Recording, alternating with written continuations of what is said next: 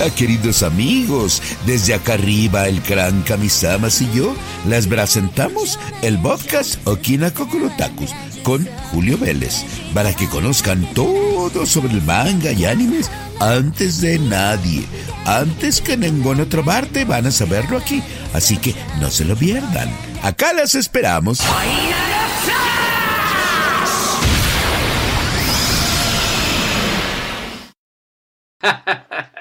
Así es, mi querido amigo Carlos II, amigos otakus, ¿a poco no se les pone el cocoro y la piel chinita cuando escuchan al mismísimo Picoro Daimaku o cualquiera de los personajes del gran Carlos II hablando aquí de anime en Okina Kokorotaku? Ichiwa, es un gusto saludarlos y recibirlos en este nuevo episodio, en esta nueva emisión. Y ahora bien emocionados porque no solamente nos encontramos en Spotify, sino también en Apple Podcasts. Es muy emocionante ya. Pueden suscribirse a cualquiera de las dos plataformas, escucharnos en cualquier lugar del mundo, a cualquier hora y en cualquier momento. Y Okina Kokorotaku trata sobre lo más relevante en el mundo de Japón anime, manga, videojuegos japoneses, cultura pop japonesa, conciertos. Vamos, la primera nota es en cuanto a ello, imagínense. No olviden seguirme en arroba Julio Vélez en Twitter, bueno, mejor dicho, en Twitter con arroba Julio Vélez, que es un servidor donde constantemente les estoy hablando de todas estas cosas, Ondas Geek y también del otro podcast vecino de Spoiler Time, que es Jefe Final, con todo lo relacionado con videojuegos. Pero ¿de qué les estaba hablando? Sí, de un concierto, de un concierto. Este podcast es hispano, así es que posiblemente nos estén escuchando amigos de la madre patria en España también, pero principalmente nos escuchan en México y América Latina. Y esta noticia es muy emocionante para México, pero podría serlo también para América Latina. ¿De qué les estoy hablando? Bueno, eh, está muy interesante y muy emocionante porque fíjense, Love Japan Live Events, Artworks Entertainment y Animéxico anunciaron en conjunto que van a traer a México el concierto Los Caballeros del Zodiaco Pegasus Fantasy a Symphonic Experience. Así es, un concierto oficial de Toei. Oficial, señores, porque muchas veces hacen algunas, digamos, homenajes, no vamos a hablar mal de todos. Hay veces que universidades como la Autónoma de México, la Universidad de Guadalajara, la UAC de Querétaro, hacen conciertos de homenaje muy bonitos relacionados con grandes eh, franquicias del anime, de los videojuegos, ondas geek, ondas otaku. Pero este es un evento oficial de Toei Animation y eso a mí me emociona mucho, sobre todo porque dentro de la organización están estas gentes de Love Japan Live Events que han traído cosas impresionantes desde hace varios años. Si no han escuchado de ellos, miren, ellos han traído a Scandal, han traído déjenme acuerdo porque han traído a varios grupos muy interesantes, a Flow, a, a Ori, a Lisa. A mí me tocó una maravilla de concierto múltiple que hicieron hace un par de años que incluía a varios artistas muy relevantes. Eh, bueno, estaba Hiro, estuvo Hyde y bueno, muchos artistas que de verdad les emocionaría mucho saber que ellos han tenido la experiencia de traer rock y pop japonés de altísima calidad que de veras te emociona mucho cuando estás ahí parado y de repente escuchas a Lisa cantando el tema de Sword Art Online, escuchas a Flow cantando el tema de Dragon Ball, de Chala Head Chala, ¿se acuerdan que ellos lo habían hecho anteriormente? Y todos estos grupos que han tenido ellos la capacidad de traerlos y de que ellos han estado felices y que han hecho felices a los fans con una gran organización. Bueno, pues ahora van a traer Pegasus Fantasy a Symphonic Experience de Saint de los Caballeros del Zodiaco. ¿Saben qué es lo que me emociona? Que están anunciando que va a haber más de 100 músicos interpretando en vivo más de 40 temas de Saint ¿Se imaginan? ¿Se imaginan esto? Y lo más emocionante, esto va a ocurrir, espero que me estén escuchando antes de, porque estos podcasts son atemporales, viajan por el tiempo y el espacio como Doctor Who, pero esto va a ocurrir en septiembre de 2020 en la Arena Ciudad de México. Va a ser un concierto de más de dos horas de duración, imagínense, 40 temas, eh, con más de 100 músicos, pues obviamente creo que dos horas se les va a quedar cortito. Y con los temas más relevantes. Lo que sí tenemos que ser muy sinceros, ¿eh? y no es hablar en contra de la organización que es maravillosa, pero no cuenta con la presencia de Nobuo Yamada, que es el legendario cantante que ha dado voz a, los temas como Pegasus Fantasy y otros tantos. Pero aquí lo importante es que se trata de un evento oficial y que van a escuchar la música con una orquesta filarmónica y que va a ser algo grandioso. Todavía no hay una fecha de, para el inicio de la preventa, pero hay un sitio oficial que les voy a decir la dirección www.pegasusfantasy.mx. Allí les van a estar diciendo y por supuesto aquí en Okina Kokorotaku les vamos a estar anunciando también en su momento. A ver si estas chicas y chicos de los comités organizadores nos permiten darles algunos boletos. Sería muy bonito, ¿verdad? Pero por lo pronto vayan ahorrando. Saint Seiya, el concierto sinfónico Pegasus Fantasy va a llegar a México.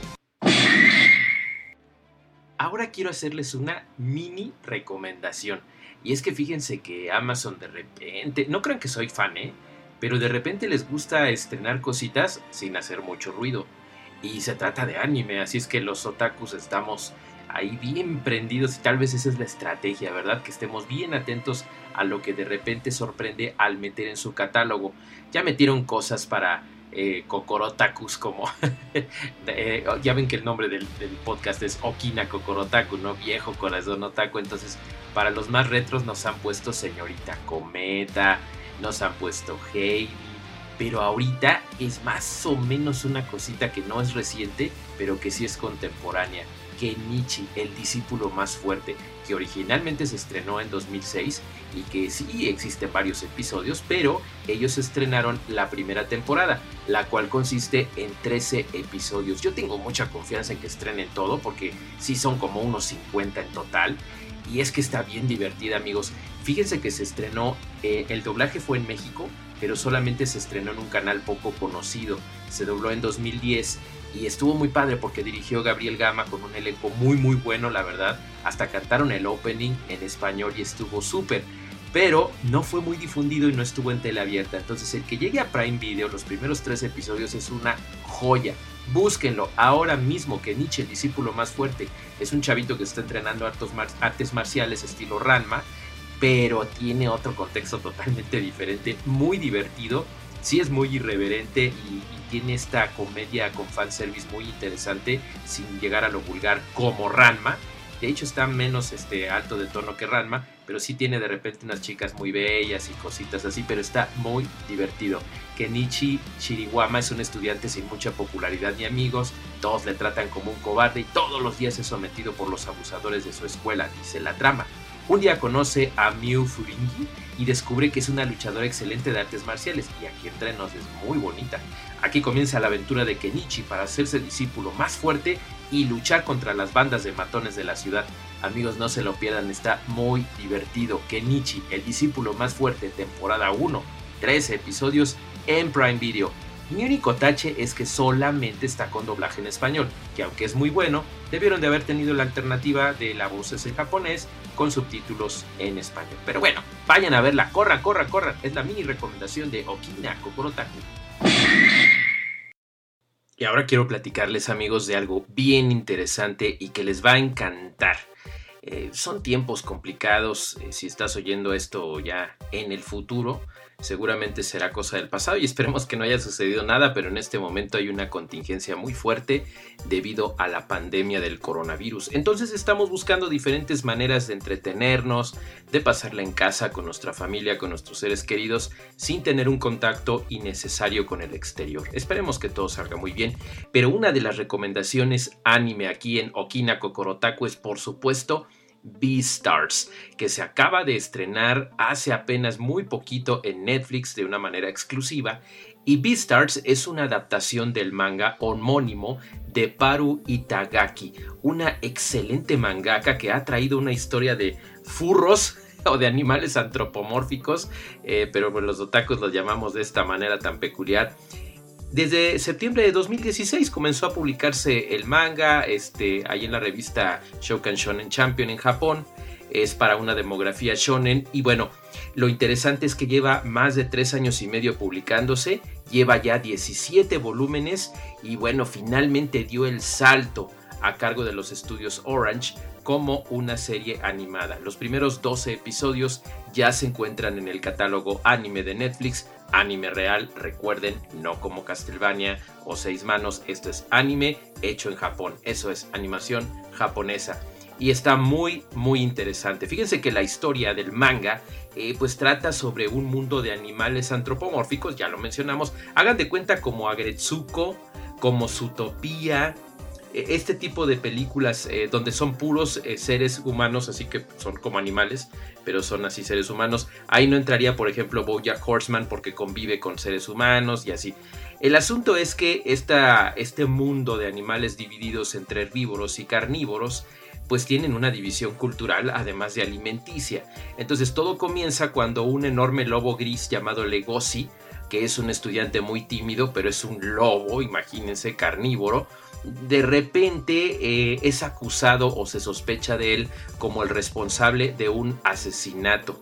Eh, un alpaca que es brutalmente asesinado, Tem, y que justamente antes de ser devorado por un carnívoro le dice, ¿cómo es posible que vayas a devorar a tu compañero de clase? Entonces te dan como que a entender que se trata de él, pero ahí empieza él a tener una relación muy peculiar con una linda conejita chaparrita que se llama Haru, que es medio promiscua, pues es una coneja pues, y entonces empieza a tener ciertas consecuencias eh, sus acciones dentro de las clases. Se conocen, él está a punto de devorarla, pero vence su instinto animal y no lo hace, y en lugar de ello comienza una bonita relación romántica. No te va a revelar, de una vez ahí les va, ¿eh? y no es spoiler, no te van a revelar estos primeros 12 episodios quién se comió al compañero de clase Tem. Porque realmente al principio, aunque parece una historia de suspenso, después se va convirtiendo en algo romántico. Y bueno, eh, no les voy a decir más porque la manera en la que se desarrolla es exquisita. A mí lo que me encanta es lo que lograron los estudios Orange con esta grandiosa animación.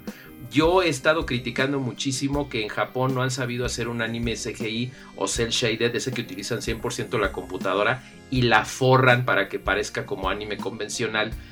Para mí siempre se ve mal hecho. No me gustó lo que hicieron con Massinger no me gustó. Eh, diferentes, eh, incluso Ultraman, que fue un buen intento, pero no me gusta. Perdón, no es Massinger lo que iba a decir. Godzilla.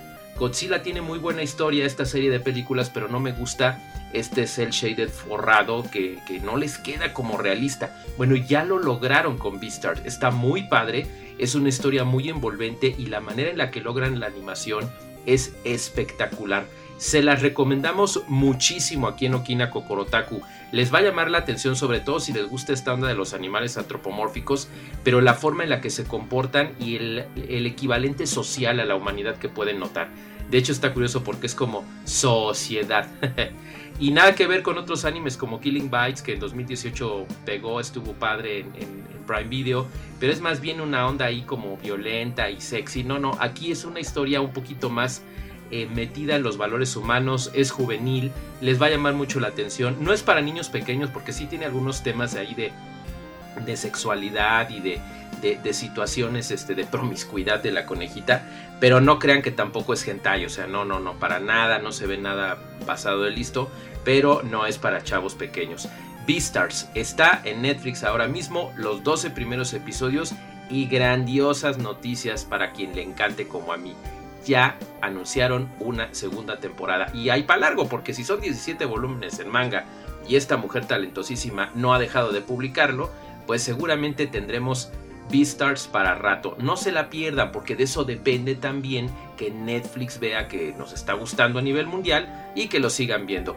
Último comentario, las voces en español están muy bien realizadas, aunque lamentablemente no me topé con ninguna voz trascendental de los grandes del doblaje mexicano. Hay jóvenes valores que no los despreciamos, pero me hubiera gustado por ahí un par de voces legendarias como Carlos II, este, como Pepe Vilchis, que lamentablemente en esta ocasión están ausentes. Ya me alargué. Beastars en Netflix, véanlo, disfrútenlo, me encantó aquí en Okina, Kokorotaku.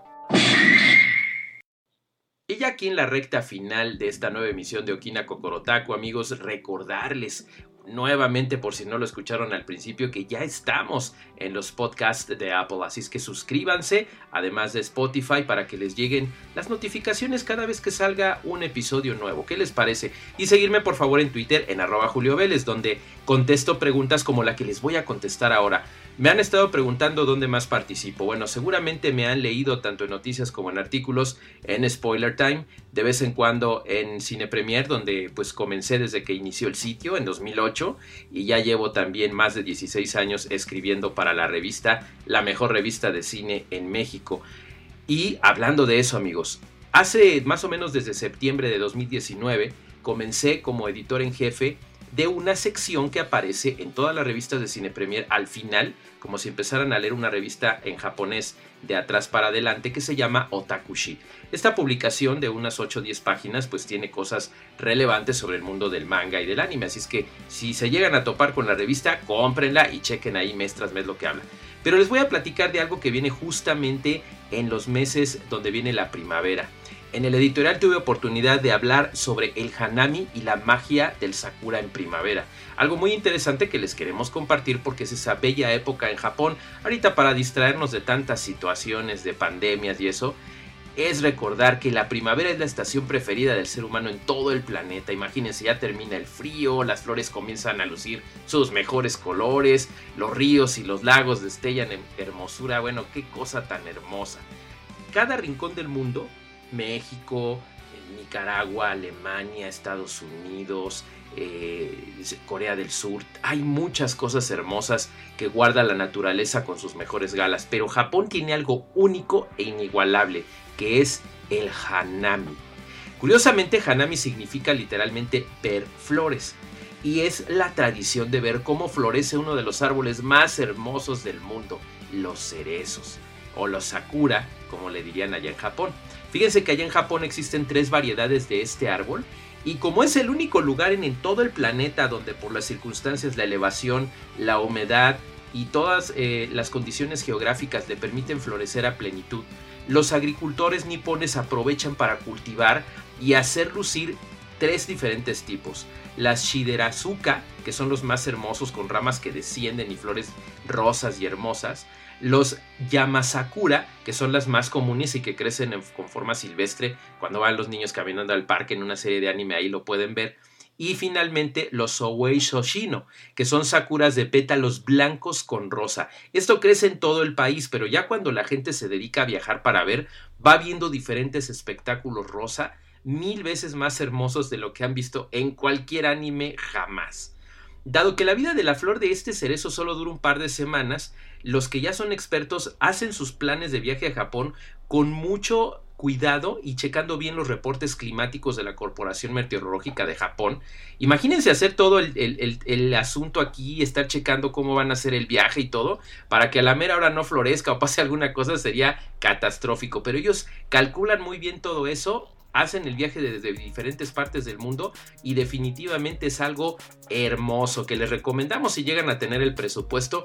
Nunca va a ser lo mismo verlo en anime que verlo en realidad. Pero ya que hablamos de anime, les recomendamos cinco animes que vienen ahí en Otakushi de Cine Premier del mes de marzo que pueden ver Sakuras. Por supuesto, Canland que es una serie de 2007. The Pet Girl of Sakurosu, que es de 2012. Your Lie in April, que aparte los va a hacer llorar, una serie de 2014. 5 centímetros por segundo, del mismo director de Your Name. Y Card Captor Sakura, que es una de mis grandes favoritas, esta amada pequeña que todos queremos y que se llama justamente Sakura. Esto es un artículo pequeño que tenemos sobre Sakura en Otakushi y que les quise compartir en este espacio en Okina Kokorotaku. Pues ha llegado el momento, amigos y amigas, de despedirnos de esta nueva emisión de Okina Kokorotaku. Espero que la hayan pasado muy bonito. Recomiéndenlo a sus amigos y recuerden que estamos tanto en la plataforma de podcast de Apple como en Spotify. Suscríbanse y recomiéndelo a sus amigos.